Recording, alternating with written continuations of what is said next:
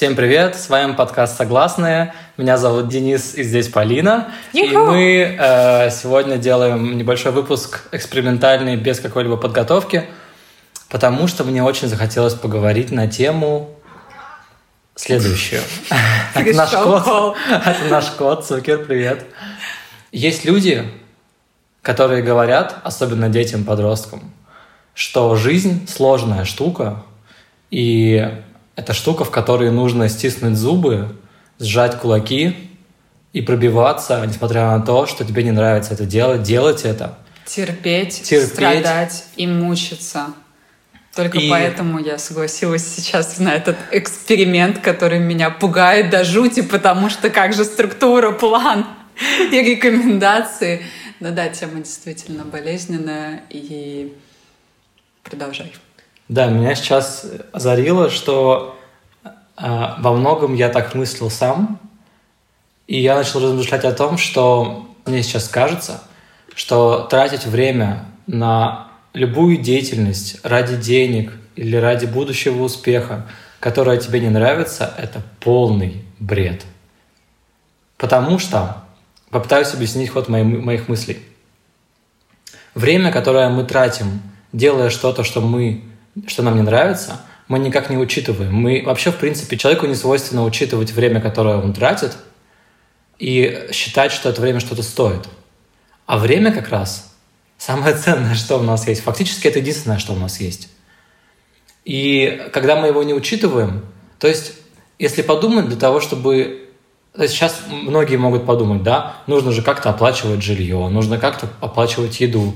Но если подумать, для того, чтобы просто жить и выживать, не так уж много денег надо. Я даже бы сказала не выживать, а просто поддерживать свои Поддерживать, потребности. да, да, свою жизнедеятельность. Не так много денег надо на это. Если отрезать все желания, типа иметь а, просторную квартиру или жить в центре или так далее, так далее, это можно делать очень недорого. И все, что идет сверху, это роскошь. Зачем мы эту роскошь себе создаем? Потому что она приносит нам какое-то мимолетное удовлетворение. И что, что происходит дальше? Мы начинаем желать зарабатывать больше, и мы готовы делать больше неприятных нам вещей, тратить больше времени на это, чтобы получать эту роскошь, чтобы хоть на какое-то мгновение заглушать все возрастающее состояние внутреннее, э, депрессивное по сути, потому что постоянно занимаешься чем-то, что тебе не нравится делать, и получается это вот круговая порука. Да. Верно? Все верно, я согласна. И вот и что я подумал? Фактически никогда не нужно вообще вставать на этот путь, потому что все, что нужно делать, это, ну, предположим, э, как ситуация сейчас там с моими сестрами, например, да, которые выпустились, выпускаются из универа скоро, и им нужно начинать свою жизнь. И, разумеется, как и я, они не будут знать, что делать. Они будут понимать, так, нужно зарабатывать как-то деньги, и у них будет выбор начать делать что-то, чтобы зарабатывать деньги и тратить на это большинство своего времени, что-то, что им не нравится, для того, чтобы покупать новый телефон. Или же начать делать что-то, что им нравится, не зарабатывать деньги, возможно, долгое время и жить каким-то образом э, в более стесненных условиях, но при этом развивать свое дело, которое тебе нравится, возможно, совершенствоваться в нем. И даже если они не добьются в этом деле чего-то большего, если это, предположим, какое-то, ну, очень маловероятно успешное дело коммерчески, там, я не знаю, быть музыкантом или художником. И, но сам факт от того, что это время они будут проводить, и они будут счастливы, занимаясь этим делом, это же куда важнее, чем новый телефон. Понимаешь, о чем я? Да. Я могу... э, Ну, то есть, нет, я, конечно, уже догадываюсь, и я пытаюсь плавно увести нас к вопросам, э, узнать, что сподвигло тебя обсудить эту тему. Я не знаю, мне кажется, просто Просто выглядело это так, что ты получил какое-то сообщение или что-то Нет, нет, увидел, я- или тебя просто осенило? Нет, меня просто осенило. А. Я просто начал об этом думать, и я просто понял, что, что я сам во многом исходил из этой парадигмы, и что я сам считал, что нужно делать что-то, чтобы вот иметь эту базовую э, какую-то финансовую независимость. У меня есть один знакомый, который как бы который на самом деле жил правильно. И я этого не понимал. Он говорил, я не могу ходить на работу и делать что-то, что мне не нравится, и после работы у меня нет сил заниматься моим любимым делом, я лучше буду жить в проголодь, но я буду рисовать. Единственная проблема, что, разумеется, с годами ему... С годами начал рисовать, потому что он захотел славы, и захотел признания, и захотел каких-то денег. И, и пошла, пошел период, когда он перестал э, быть счастлив. Он, его перестало удовлетворять просто само творчество. Ему захотелось какого-то фидбэка. Он начал меняться, он начал подстраиваться, мне кажется, в чем-то под, э, под тренды. И все. Но сама, сам подход его, он был абсолютно правильный. Хотя, как я думал тогда, там, условно, 10-7 лет назад, я думал, что, ну, во-первых, он живет чудовищными, в чудовищных условиях, во-вторых, э, иди поработай и как бы отвлекись и так далее. И я не понимал его этой позиции, что я не могу тратить 8 часов в день на работу и потом оставшиеся 2-3 часа Э, рисовать, потому что просто не хватает энергии, не хватает сил. И можно, это можно понять, потому что на самом деле, как вот мы с тобой поработали в офисе недолгое время, и у нас не оставалось времени ни на что. Не оставалось энергии ни на что, даже ладно времени. Допустим, ты можешь найти время в выходные, но у тебя нет энергии. Да, и желания, в общем-то, уже нет. Абсолютно. просто как-то восстановиться. Интересно, что ты повел а, тему в эту сторону, потому что когда ты ко мне подошел и предложил обсудить это, я смотрела э, на эту тему такой стороны. Я очень часто слышала от, э, от своих родителей, в особенности от своего папы, что нужно вот зажать зубы, терпеть и э, продолжать находиться в ситуации, даже если она тебе не нравится, как будто у тебя нету выбора. И это относилось а, не только к работе, это относилось вообще ко всему к тому, что происходит а, вокруг тебя или к людям, с которыми ты общаешься, к семье, которая, которую ты не выбираешь, что тебе нужно терпеть, ты не можешь ничего изменить, и тебе нужно это принять. Поэтому я согласилась на эту авантюру обсуждать с тобой эту тему. Но, в общем-то, это просто разные стороны этого вопроса, как мне кажется. Абсолютно. Что навязывается мысль, как будто от тебя ничего не зависит, от твоего выбора ничего не зависит. И во многом я перестала, в какой-то момент я поняла, что я не буду с этим спорить, я просто буду делать по-другому, потому что я не могу, например, от, также от своей семьи требовать понять меня, потому что мы живем в разное время. Раньше, если ты высовываешься слишком громко, кричишь слишком громко, тебя могли вообще просто забрать, увезти, и твоя семья никогда бы тебя больше не нашла. Да, в общем-то, сейчас то же самое. Ну, зависит от страны, где ты живешь, я думаю. Ну, мы говорим равно. о России сейчас, верно? Ну да, наверное. Ну, мы уже практически не в России, так что я не мыслю этой категории больше. Если смотреть еще дальше назад, а, сотни тысячи лет назад, если ты э, выделялся, считал по-другому, не принимал то, что делают окружающие, и ты оставался без своей э, общины, общины это и они равно, от тебя, они от, они от тебя отказывались, это равносильно самоубийству, это равносильно смертельной болезни. Ты остаешься один, ты не можешь один себя прокормить, ты не, у тебя нет никакой поддержки вокруг, люди с тобой не общаются, ты в одиночестве, ты не можешь удовлетворить твои, свои минимальные потребности, ты очень быстро умираешь. Но сейчас, мне кажется, впервые мы живем в такое время, когда ты можешь а, не только выбирать какое у тебя будет окружение, какая страна, какая семья, каким будешь ты, какая у тебя будет работа, но и в большинстве своем последствий у этого выбора практически нет. То есть ты можешь переписать полностью свою жизнь, себя, свою историю. Многократно. Многократно, да, и тебе больше ничего не будет. Это, с одной стороны, пугает, потому что можно делать страшные вещи, а потом уехать на другой континент и переписать все и начать сначала, поменять имя, фамилию, сделать пластическую операцию и начать новую жизнь, никто не узнает, кем ты был. И в то же время у тебя остается все меньше этих якорей, которые тебя держат. То есть ты можешь прожить без своей семьи, ты можешь прожить без окружение, которое тебя не устраивает, ты можешь э, уйти с работы и начать все сначала.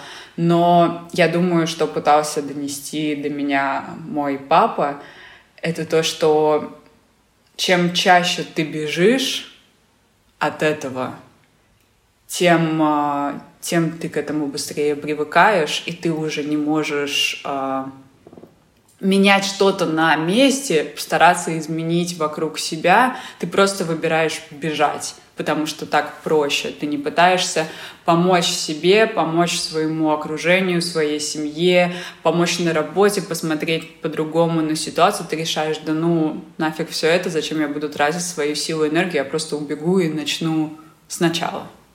Вот, я думаю, ну, кстати, чего, это хорошая мысль, и я думаю, что э, мы находимся в таком моменте, когда нужно не забыть о балансе между, ну мы с тобой, я имею в виду, mm-hmm. между э, тем, чтобы бежать и постоянно обновлять, и между тем, чтобы строить, потому что любые отношения — это работа. Mm-hmm. И, ну, предположим, я, я и высказывался не раз уже о том, что если даже в семье у вас есть какие-то отношения ядовитые, люди, которые вас не поддерживают, которые, которые делают вам плохо, из которых у вас плохое настроение, что просто перестаньте общаться с ними, забейте на то, что вам говорят, что это семья, семья это главное, вы, ты не можешь из-за того, что это семья, ты не можешь прекратить общение. Да ты можешь, конечно, прекратить общение. Mm-hmm. Это твоя жизнь, как бы, ну, то, что это твой родственник, это ни о чем не говорит. Но ну, с другой стороны, да но с другой стороны, э, фактически-то вот то, что говорили мне родители про то, что, особенно бабушки, да, про то, что семья это главное, про то, что э, друзья будут меняться и все будет меняться, но семья будет оставаться всегда. Это единственные люди, которые действительно о тебе заботятся, которым ты действительно важен. Э, это чистая правда. Вопрос только в том, что если ты им важен, и они о тебе заботятся, то вряд ли они являются этими ядовитыми, ядовитыми людьми. Mm-hmm. Mm-hmm. Вряд ли они портят тебе жизнь. Вряд ли как бы человек, который тебя любит, будет постоянно э, делать тебе плохо. В конце концов, если он тебя любит и делает тебе плохо непреднамеренно, не понимая этого, ты ему можешь сказать, что он делает тебе плохо, и он перестанет. Потому что он тебя любит. Потому что ты ему важен. А если он не перестает, если он самоутверждается с помощью тебя, или если он если он просто мрачный человек, я не знаю. Ну, то есть, и ты не можешь с этим ничего сделать. Ты реально пытался, ты хотел выстроить отношения, ты откровенно разговаривал. А, но если он просто ему нравится портить людям всем вокруг жизнь, ну, я не вижу никаких проблем в том, чтобы перестать общаться. Я думаю, что во многом это зависит от ситуации, от контекста, от происходящего вокруг. И иногда, даже если э, этот человек семья или это близкий друг, но ты чувствуешь, что сейчас лучше остановить общение, прекратить его и на какое-то время взять паузу, это может пойти на пользу всем. Потому что у меня было много таких ситуаций, и, и в семье я прекращала общаться с близкими для меня членами семьи, и это было непросто, я не переносила это легко, мне постоянно было тяжело, я думала о том, что я не общаюсь с важным для меня человеком, но при этом э, одновременно я понимала, что это общение не может развиваться больше в таком ключе, его нужно прекратить, и это лучше для всех. Одновременно с этим я делала какую-то внутреннюю работу, чтобы, во-первых, понять, почему я так остро реагирую на эти моменты, и почему человек так остро реагирует в ответ — и когда я смогла понять свои реакции, когда я смогла понять, почему человек делал именно так, потом, вернувшись и продолжив с ним общаться, я, я увидела какие-то позитивные изменения. Возможно, они совсем маленькие. Возможно, в будущем эти ситуации будут повторяться.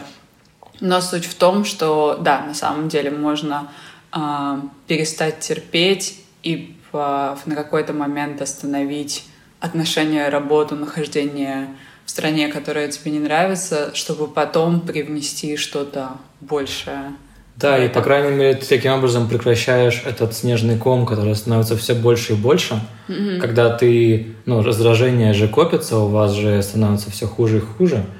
А так ты это прекратила, и вы немного остыли, и кто, кто, ну, каждый из вас наверняка сделал какую-то работу, даже ты права, даже если это изменилось в лучшую сторону на капельку, mm-hmm. но это, это позитивное изменение, да. и это остановило негативные изменения. Мы, нас тянет цепляться за то, что было раньше.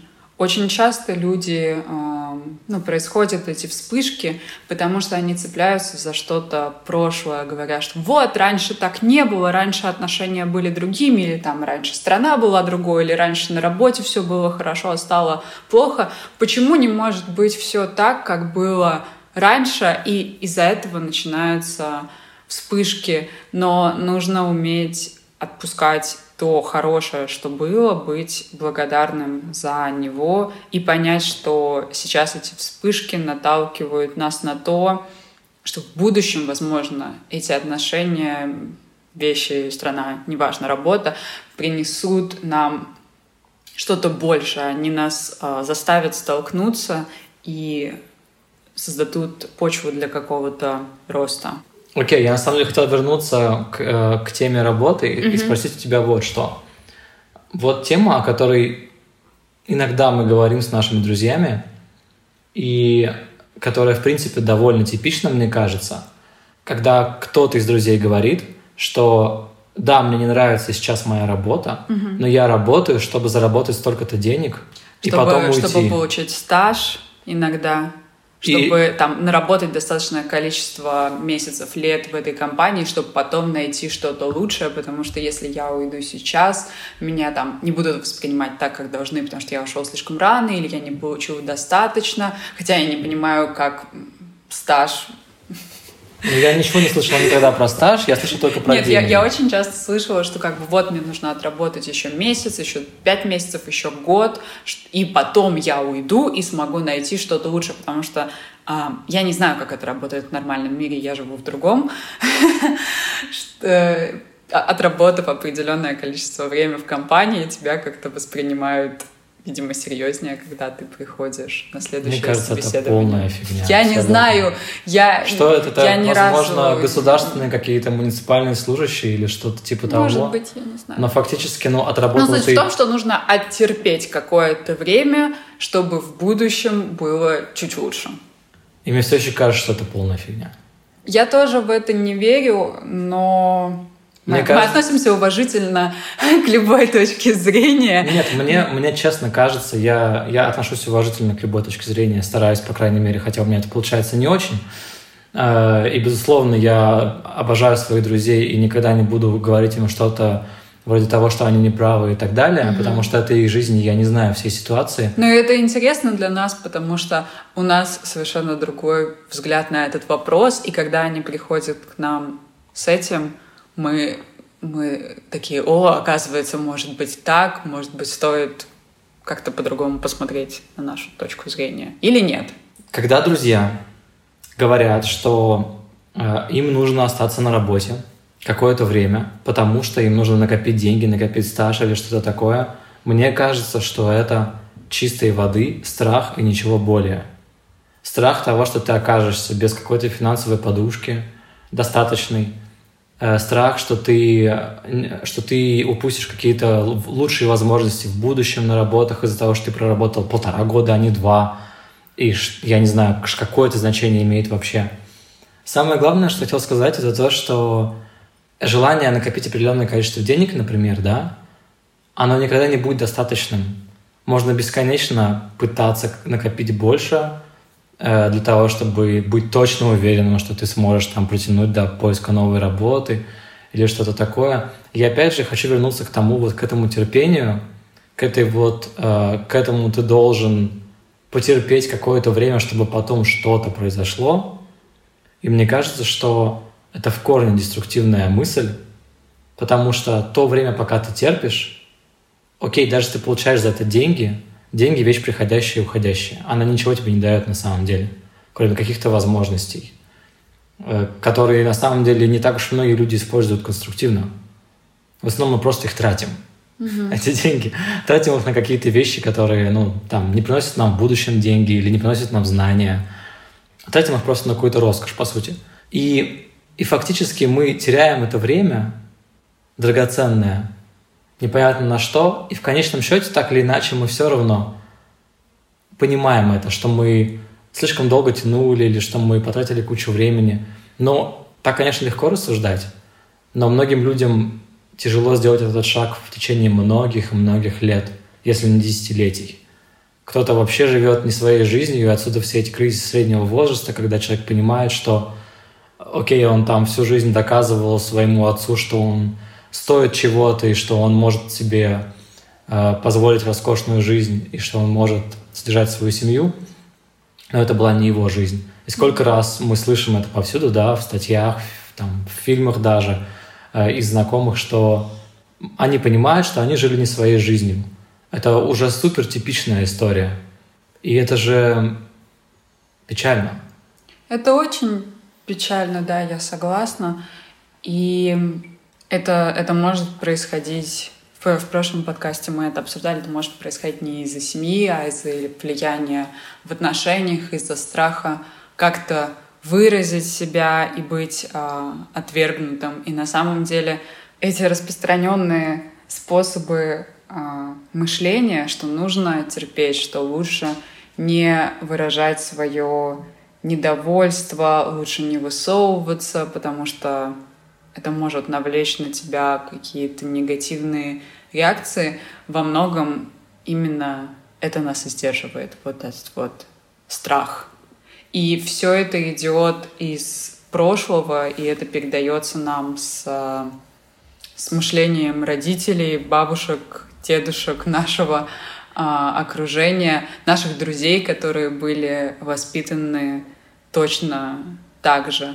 В какой-то момент я просто поняла, что если терпеть, а, ждать чего-то, жизнь начнет проходить мимо тебя, ты будешь это ощущать, тебя будет это пугать, ты будешь знать, что ты не делаешь того, что ты хочешь, от этого тебе будет становиться страшно, потому что будет казаться, что времени не хватает, чтобы реализовать все, что ты хочешь. И я просто начала двигаться.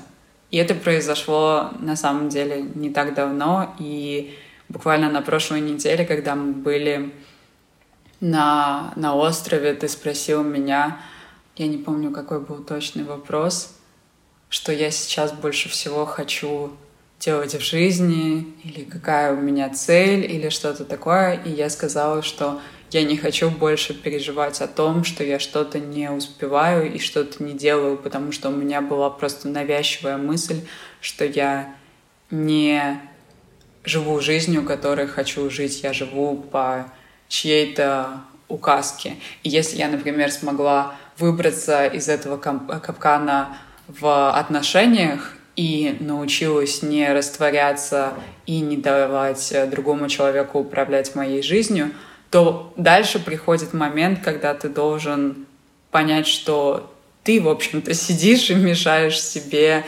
наслаждаться всем а, происходящим, и ты мешаешь себе и не даешь воплощать какие-то свои идеи и мечты. И, в общем-то, да. Я перестала терпеть. На самом деле мне очень знакомо это ощущение, несмотря на то, что я считал, что я как раз это и делаю, я исполняю свои мечты, иду к своим целям, но меня всегда преследовало, я каждый день жил с этим ощущением того, что жизнь проходит мимо, что каждый раз, когда я осознавал, сколько лет мне, я ужасался, мне становилось от этого плохо. И это сейчас мне понятно, что я на самом деле не жил своей жизнью. Тогда такой мысли не приходило. Не приходило мысли, что возможно, моя мечта или моя цель, она ну, не та, за кого себя выдает. Хотя я в сто процентов уверен был, что это моя мечта, что это моя цель, и что она достойна, но... Да, потому что когда ты живешь э, не своей жизнью, это не значит, что это какая-то дикая несчастная жизнь, и тебя все не устраивает. Нет, в моментах ты можешь быть очень доволен, потому что с тобой так или иначе будет происходить что-то хорошее. Это не значит, что ты сидишь без денег и не зарабатываешь. Нет, живя там не своей жизнью и работая на работе, которая на самом деле тебе совершенно не подходит, ты можешь много зарабатывать, тебе может приносить удовольствие, тратить это заработок, деньги. да, тратить эти деньги, и ты как бы ну где-то там в глубине души такой, ну да, но меня это не устраивает, но есть вот это, вот это, вот это, вот это, и меня это сдерживает. Хотя на самом деле не сдерживает Но это вот, ничего. Это вот эта вот история, что как только мы с тобой начали работать в офисе, и жизнь стала тяжелой, и мы явно начали жить не тем способом, которым мы должны жить, нам захотелось очень много путешествовать, потому что нам захотелось больше бежать. Ты пытаешься компенсировать ты зарабатываешь больше денег. Угу. Это, пожалуй, время, когда мы зарабатывали больше всего денег. Но эти деньги не оседали, они не приносили какой-то долгосрочной радости, потому что мы их спускали на, так скажем, на то, чтобы хотя бы немного оправдать. отойти, оправдать и отойти от этого стресса, хоть немного как-то отдохнуть. И поэтому мы начали много путешествовать, много ездить, там больше покупать вещей и так далее. Чаще ходить Чаще в кафе, ходить в кафе, рестораны. рестораны. Потому что ты просто пытаешься компенсировать все то время, которое ты несчастлив, делая вот эту вот работу, вырабатываясь, да, впахивая. Ты компенс... пытаешься компенсировать этими деньгами, и получается, ты фактически ты живешь постоянно в стрессе для того, чтобы иметь возможность компенсировать этот стресс. Что само по себе глупо, вот об этом я, собственно, и думал. Да. Вот об этой вот да. петле, она абсолютно бессмысленна. И как мысль такая, если ты не, не, не занимаешься делом, которое тебя раздражает, которое приносит тебе неудовлетворение, от которого ты сильно устаешь, тебе не нужно столько денег, чтобы компенсировать это. Тебе не, тебе не хочется столько ходить в рестораны, столько путешествовать, потому что тебе хорошо здесь и сейчас, в своей жизни, в своем деле. Даже если оно приносит тебе мало денег или не приносит вообще – ты счастлив. В конце дня, да, важно в гармонии ли ты с собой, своими ценностями, потому что очень часто мы работаем, но это совсем не резонирует на самом деле с нашими ценностями, с нашими целями, и мы просто делаем это, потому что это якобы нужно делать. Нужно работать и впахивать, потому что так делают все. И я помню очень хорошо, я чувствовала себя а, диким аутсайдером, когда я сидела и рассказывала, что я не считаю, что нужно впахивать 24 на 7, 365 дней в году. Я хочу помимо работы еще там э, отдыхать в выходные, я хочу проводить время со своим партнером, я хочу что-то делать для себя. И на меня смотрели как на ленивую говорили, что нет, это неправильно, ты так далеко не уедешь, ты не будешь достигать э, каких-то важных целей и приходить какие-то поинты в своей жизни. Ты не будешь э, успешно в работе, если ты будешь так относиться к работе, но забивая на себя, на свои отношения, на все вокруг, на свои ценности, ты теряешь себя где-то в процессе, и тебя уже, по сути, просто несет этот поток, эта сумасшедшая энергия вокруг других людей, и ты думаешь, что так нужно. И э, возвращаясь к тому, о чем ты говорил, и это со мной очень сильно резонирует, если посмотреть на мои затраты ровно год назад, во-первых, они были в три раза больше, и я покупала очень много вещей. Я ела в ресторанах, наверное, каждую неделю. И там, идя на работу, я покупала себе кофе. Потом я шла на обед, я покупала себе еще кофе и обед. Потом вечером я встречалась с подругами, и мы пили вино в ресторанах. Потом на выходных я шла, делала маникюр, покупала себе вещи. И я пыталась заполнить эту огромную зияющую пустоту в своей душе, и это не помогало. И сейчас я просто этот год я прокачиваю э, умение находиться и жить без того, что у меня было раньше. То есть, если раньше я ходила на маникюр два раза в месяц, то сейчас я хожу раз в три месяца. Я посмотрела по, по записям, я не могу сказать, что я сейчас несчастнее. Наоборот, я никогда не чувствовала себя такой счастливой. И это осознание очень сильно пугает, когда ты понимаешь, что тебе я не знаю, сколько месяцев я уже живу и не покупаю себе новый парфюм. Я не жила так с 14 лет. У меня всегда стояло на полке там три парфюма, которые каждый стоил по 200 долларов, и я считала, что это счастье.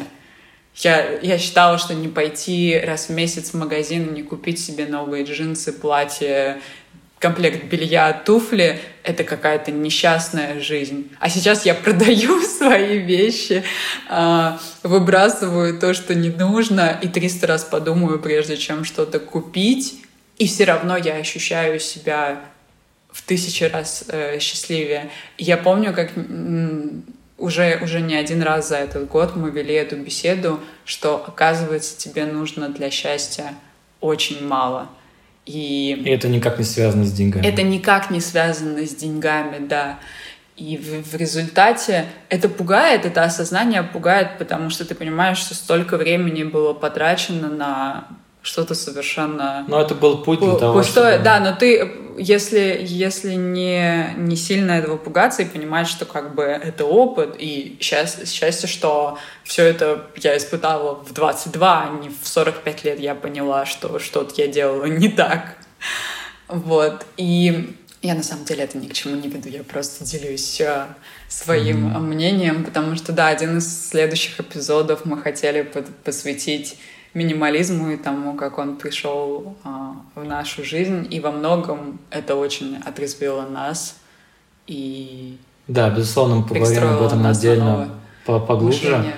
Э, по поводу того, о чем ты сейчас говорила, э, вот один из моих, ну, пожалуй, один из моих главных учителей, если не главный учитель сейчас, последний год, полтора, Санека, который жил э, до... На самом деле только полгода я хочу тебя разочаровать. Серьезно? Да.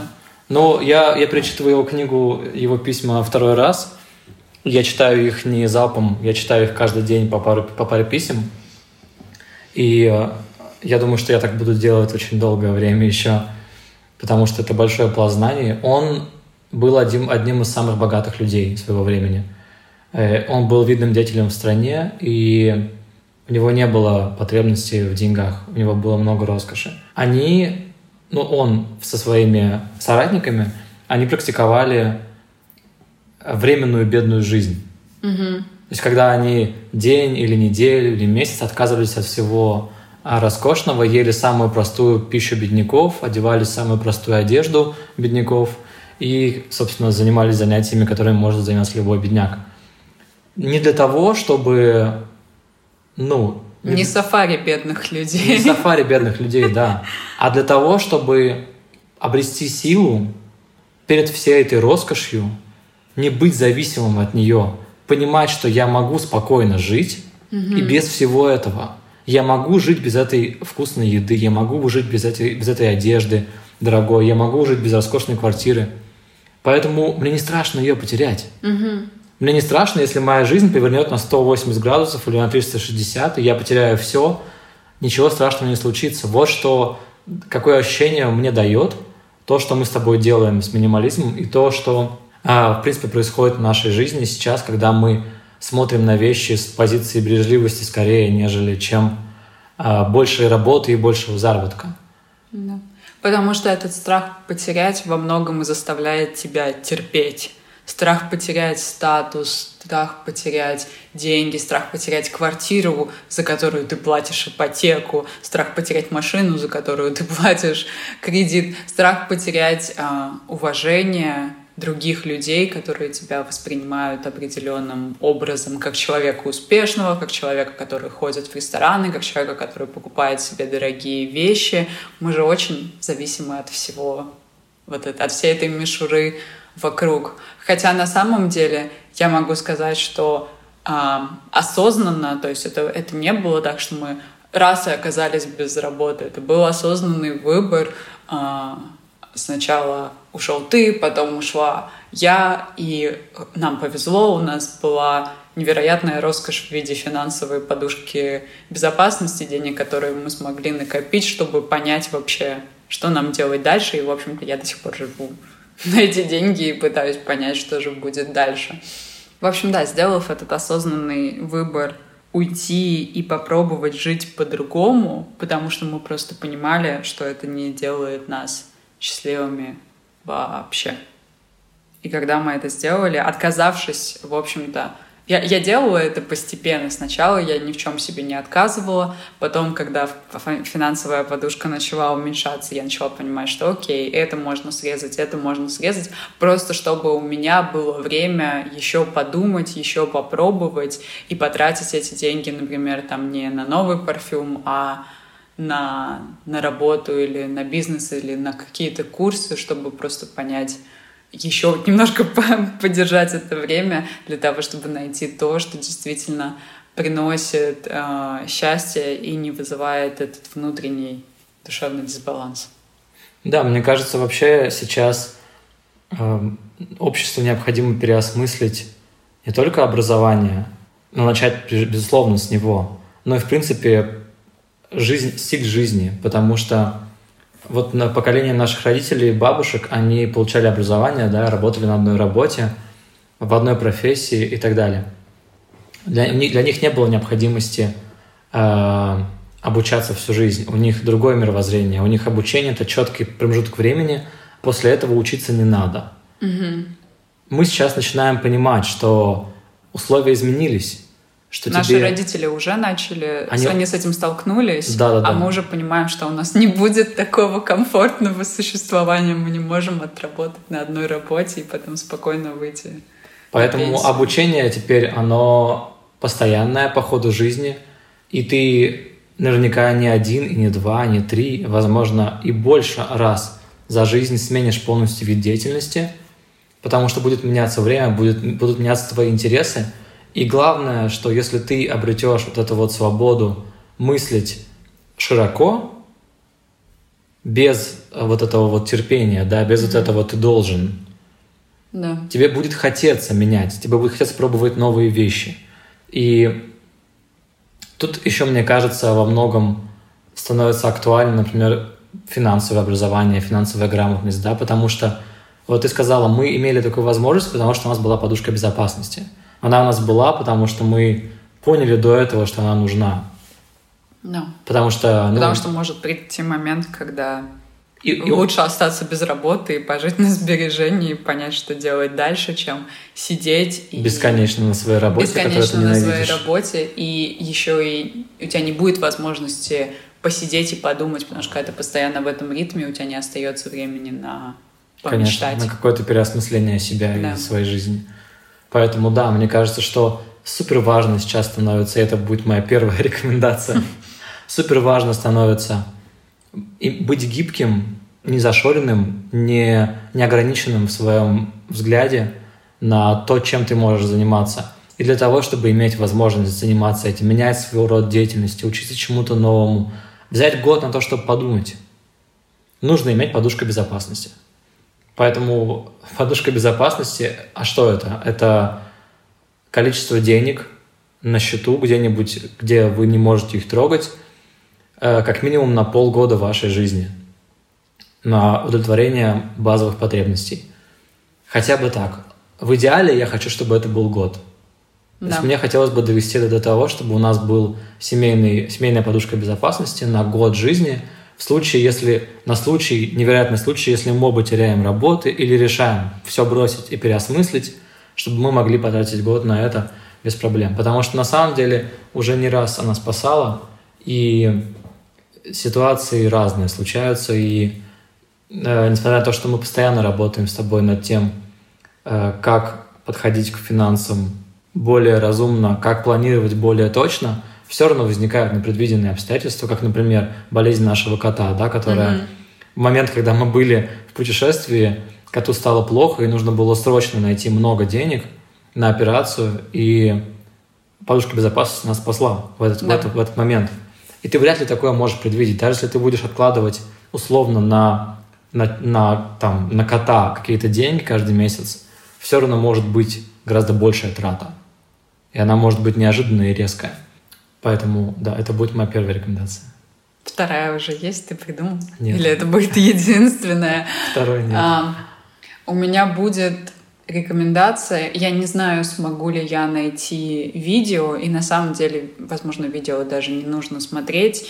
И, например, возможно, девочкам она понравится, потому что там симпатичная девочка рассказывает о своей жизни, но мужчины не захотят смотреть это 10-минутное видео, поэтому я просто расскажу о моменте и о фразе, которая на самом деле, она такая заезженная уже, и кто-то закатит глаза и скажет, ну да, да, да, конечно, но она рассказывала про аффирмации и про фразы, которые она тоже пишет в Five Minute Journal, о котором мы говорили в подкасте про начинание совсем немного. И в конце там есть короткая аффирмация на день, которую ты пишешь, чтобы как-то создать настроение на день. И она очень часто писала I'm in charge of my future. То есть я отвечаю за свое будущее. Эта фраза, она очень сильно меня пробудила и заставила меня совсем по-другому посмотреть на все происходящее, что только от тебя зависит каким будет твое завтра, сегодня, послезавтра. То есть ты не можешь ни на кого переложить эту ответственность, и тебе не нужно сидеть и надеяться, терпеть, ждать, что через какое-то время станет лучше, ты будешь знать, какое будет у тебя завтра будущее. И если у тебя будет э, подушка безопасности, ты можешь спокойно знать, что окей, если завтра мне что-то не понравится, я могу уйти и начать сначала. И, в общем, да, сейчас я достаточно часто пишу эту фразу э, у себя в Five Minute Journal, и, и иногда я пишу не future, а reality, просто говоря о том, что вот этот сегодняшний день, и только я отвечаю за него и за то, что со мной будет происходить. И это понимание, оно всегда держит меня где-то на я тебе показываю, что это значит. Указывает мне, что каждое мое решение, оно как бы создает это сегодня или это завтра, и только я отвечаю за то вообще, что будет со мной происходить. Блин, это очень клево. Это очень здорово. Я теперь тоже буду писать эту фразу, потому что она это мощь. И мне на самом деле пришла в голову еще вот какая мысль, которую я хотел сказать еще в самом начале, но потерял и пусть это будет моя вторая рекомендация, эм, когда, что я заметил, когда я перестал так серьезно относиться к, к деньгам, к, к этой всей ситуации с, со стабильностью прибыли и стал больше думать о том, что я делаю и на что я трачу свое время, когда, в принципе, я это напряжение отпустил, что я заметил, что если посмотреть на нашу жизнь, у нас пошло все очень хорошо. Угу. Ну, то есть какие-то возможности, какие-то вещи приходят сами. Они да. приходят просто потому, что ты выходишь из этого кокона напряжения, из этого... Потому что напряжение неминуемо сужает твои рамки. Да. Рамки того, что ты видишь вообще в мире. И, возможно, эти возможно, все эти возможности, они были всегда вокруг, они всегда приходили, но просто ты их не видел, потому что у тебя всегда было перед глазами вот эта необходимость терпеть, необходимость сделать, должен, вот это вот все. И как только ты представишь, что делать, все не магическим ли, но каким-то образом складывается хорошо. И даже какие-то негативные ситуации, которые тебе кажутся сначала негативными, они оказываются в итоге позитивными. Это тоже большой очень урок, о котором тоже можно довольно долго говорить, а, об отношении вообще к тому негативному, что происходит с нами в жизни. Поэтому я бы посоветовал не бояться вообще отпустить и относиться ко всему этому чуть менее серьезно. То есть я, разумеется, не говорю, что нужно просто забить и наслаждаться, наслаждаться жизнью, как- пить, вот это, вот это пить, вот- курить, вот это вот все жить одним днем, вот Да. то, как его понимают, это просто чудовищно. Нет, это ужасно, я согласна. Мне это вообще не нравится. Да. Потому что то жить одним, жить этим днем, мне бы скорее ска- казалось жить этим днем и этим моментом, вот это да. Но не жить сегодняшним днем в том понимании западном, которое есть, э, а-ля, эм, Пофиг, что будет завтра, сегодня пьем. да, сегодня пьем, да. Верно. Моей второй рекомендацией будет сесть и вообще понять, что вызывает это недовольство, если этот подкаст срезонировал, а, и что, э, что заставляет вас терпеть и ради чего вы это делаете. Потому что бывает, бывают разные моменты, когда нужно подождать. То есть подождать и потерпеть, разграничить вот это. То есть вы терпите а, и работаете каждый день на нелюбимой работе, чтобы найти следующую получше, возможно, тогда и не нужно терпеть, возможно, нужно просто составить резюме, отправить его, выложить его и пойти искать новую работу. Возможно, не нужно терпеть, возможно, уже можно найти что-то лучше. Или нужно подождать, поработать, чтобы действительно что-то стало лучше. Например, э, самый простой, э, самое простое, что я могу вспомнить, это ходить в зал, чтобы стать лучше. То есть вы просто а, появляетесь в зале, тренируетесь, и вы наблюдаете за процессом, ждете, когда станет лучше. Можно сказать, что а, я терплю, мне тяжело, и в конце я надеюсь похудеть и стать там самым-самым красивым, но это, это далеко не то же самое. То есть тут вы просто в ожидании чего-то лучшего, вы не терпите вы работаете на то, чтобы что-то улучшилось. Ты понимаешь, о чем я говорю? Я понимаю, но я, я не согласен с тобой. Почему? Потому что я вот именно так относился к походам в зал, Мгм. и много лет я ходил. Во-первых, лучше не стало, Мгм. потому что я ненавидел это делать. Мгм. Во-вторых, э, я, я тратил свои силы на то, что я делать не любил. Мгм. Ну нет, видишь, ты терпел. Ты терпел, чтобы должно было стать лучше. И для кого-то, окей, я перефразирую, и для кого-то зал действительно, как для тебя, может быть чем-то таким. Но нужно сесть и проанализировать, ради чего все это происходит. Да, я согласен. Возможно, не нужно ходить в зал, А нужно а, заняться йогой, например. а нужно заняться йогой. Или, возможно, не нужно гнаться за каким-то идеалом, а нужно для начала принять себя. И когда ты примешь себя, тебе, возможно, и не нужны уже эти 6, 8, 10, я не знаю, сколько там кубиков на животе. 120. 120 кубиков на животе, ты уже принял себя, и у тебя все отлично.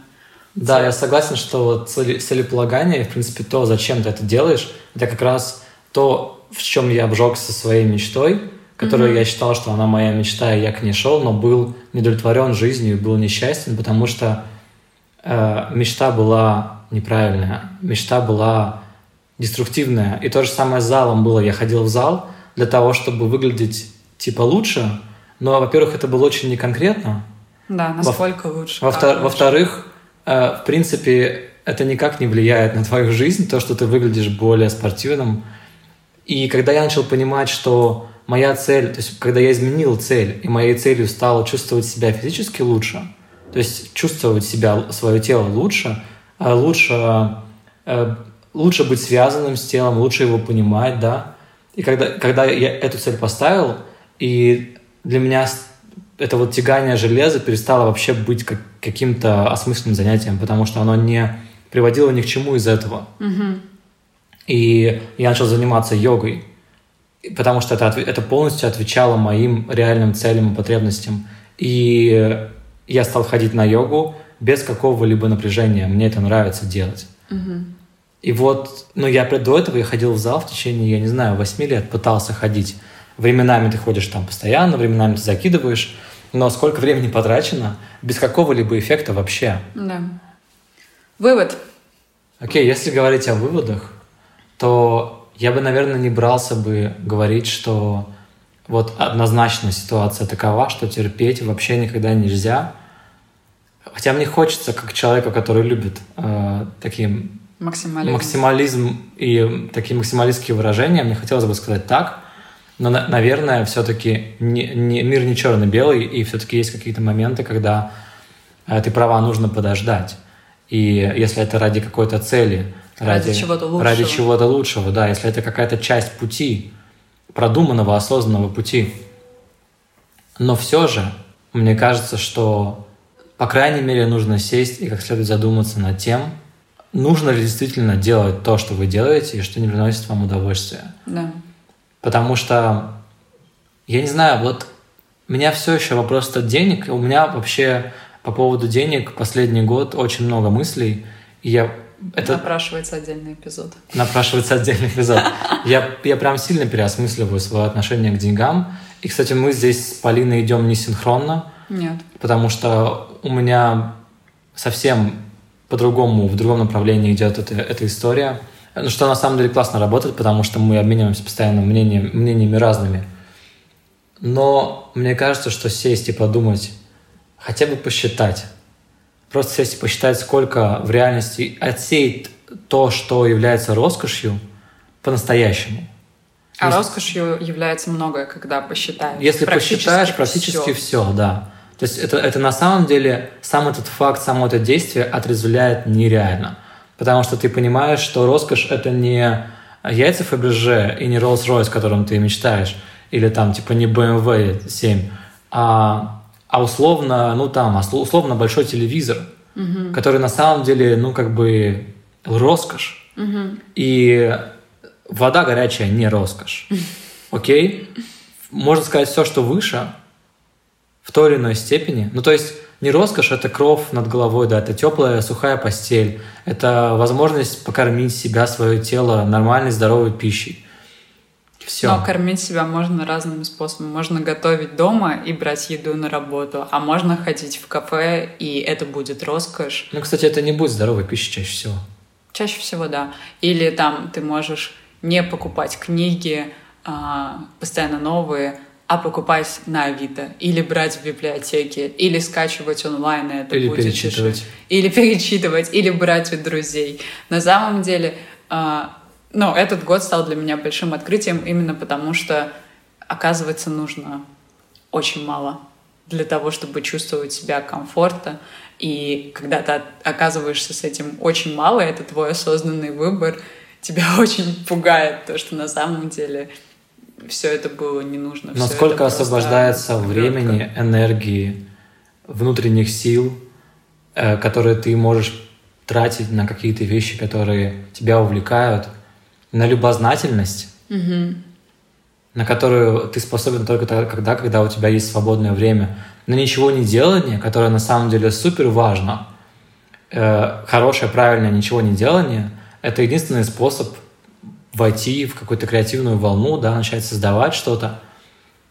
Это невозможно сделать в, в режиме беготни, работы, да, вот этого жизни в мегаполисе. И ты совершенно права, это меняющий абсолютно угол зрения, меняющий парадигму и полностью вообще мировоззрение, мысль, осознание того, что не так уж много и надо. И опять же, мы, мы подводим все к тому, что такое меньше, значит больше, и об этом мы поговорим подробно, это будет офигенный эпизод, я уверен, потому что мы настолько в этом, я недавно начинал рассказывать об этом своей старой подруге, и меня, я не смог ничего до- дельного сказать, потому что меня переполняли эмоции, насколько это классно, поэтому я предвкушаю классный, классный эпизод про минимализм, Но это небольшая подводка. к но это нему. небольшая подводка к нему, да. Почему не нужно терпеть? В общем, да, с вами был подкаст «Согласные». Мы надеемся, что наш эксперимент удался, и эта беседа была интересная. И увидимся в следующий раз. Хорошего дня.